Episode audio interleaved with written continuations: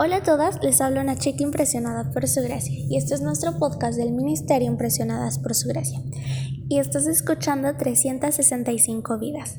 El día de hoy, 27 de, junio, de julio, hablaremos acerca de el pueblo de Israel. Así que colocó uno de los becerros en Betel y el otro en Dan. Y esto incitó al pueblo a pecar, y muchos incluso iban hasta Dan para adorar al becerro que estaba allí. Todo o casi todo es un buen motivo para pecar. El pueblo de Israel se acababa de separar políticamente del reino de Judá. Con la bendición divina eligió a Jeroboam como rey. Este nuevo monarca, movido por miedos infundados, construye dos lugares de culto para en su territorio.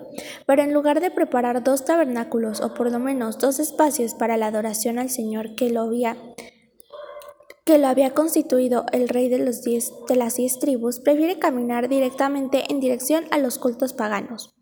Es muy imposible que si el rey construiría es muy posible que si el rey construía un palacio de adoración a Dios, aquel no hubiera tenido la, imponencia arquitectónica del templo de Salomón instalado en Jerusalén. Lamentablemente creo que la preocupación de Jeroboam sobre esas posibles comparaciones tiene un fundamento, porque nosotros muchas veces nos seguimos interesando para elegir nuestro lugar de culto, más en estos aspectos visibles y superficiales que la profunda y verdadera razón que nos debería llegar hasta el lugar de culto.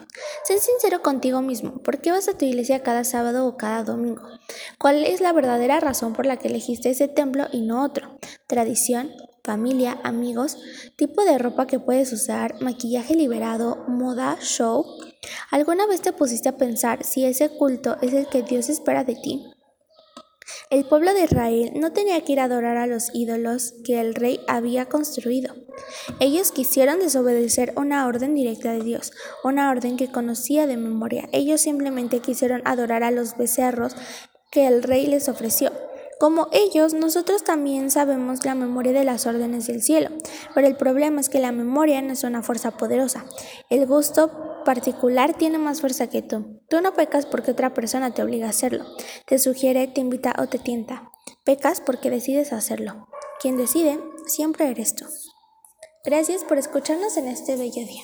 Nuestra oración es que Cristo viva en tu corazón por la fe y que el amor sea la raíz y el fundamento de tu vida y que así puedas comprender cuán alto, cuán ancho y profundo es el amor de Cristo. Hasta luego, bendiciones.